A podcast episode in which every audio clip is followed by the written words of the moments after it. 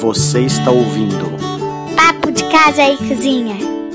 Cuidar da casa, da família e de si mesmo fica fácil quando a gente carrega uma paixão. Não precisa ser necessariamente uma única paixão.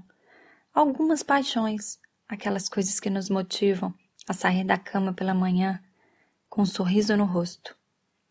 E existem paixões e paixões. Existem as paixões que nos cegam e dessas devemos fugir. Mas existem essas paixões que carregamos com a gente, que nos motiva a fazer com alegria certas coisas.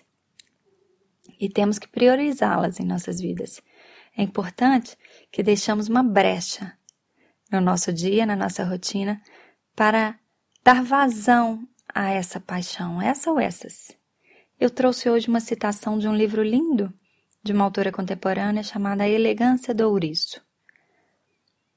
Eu tinha visto os maiores da turma olharem para traços invisíveis, como que movidos pela mesma força, e mergulhando no silêncio, tirarem do papel morto alguma coisa que parecia viva.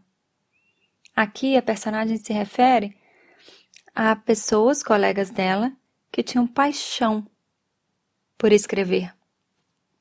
Eu divido essa paixão pela escrita. E é interessante que não só pela escrita.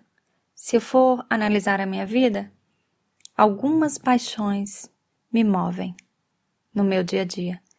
Eu gostaria que vocês parassem um pouquinho para pensar sobre quais são suas paixões e dessem prioridade mais vezes a elas em suas vidas. Passando agora para a dica de hoje. Hoje eu tenho uma dica de lavanderia.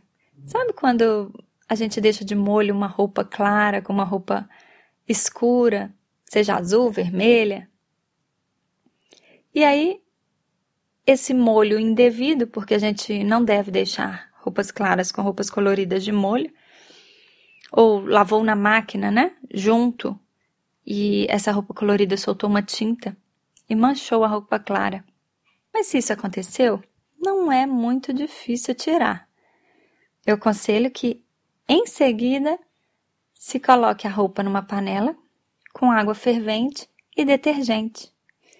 Cerca de 4 colheres de sopa de detergente branco, daquele de coco, ou daquele neutro transparente, para cada litro de água litro e meio, pode ser um litro e meio, para quatro colheres.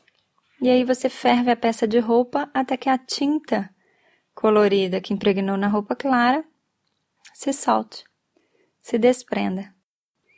E essa foi a dica de hoje, espero que você tenha gostado. Acompanhe meu trabalho no donaperfeitinha.com. Também me acompanhe no Instagram, arroba Thalita Dona Perfeitinha, e conheça meu trabalho em e-books livros que podem ser bastante úteis para você, além de um romance lindo, lá na amazon.com.br. Procurando por Talita Cavalcante, você acha meus livros. E deixe seu recado, me mande seu e-mail para talita@donaperfeitinha.com com sugestões de pauta para o programa Papo de Casa e Cozinha. E a gente se ouve na próxima semana. Você acabou de ouvir Papo de Casa e Cozinha.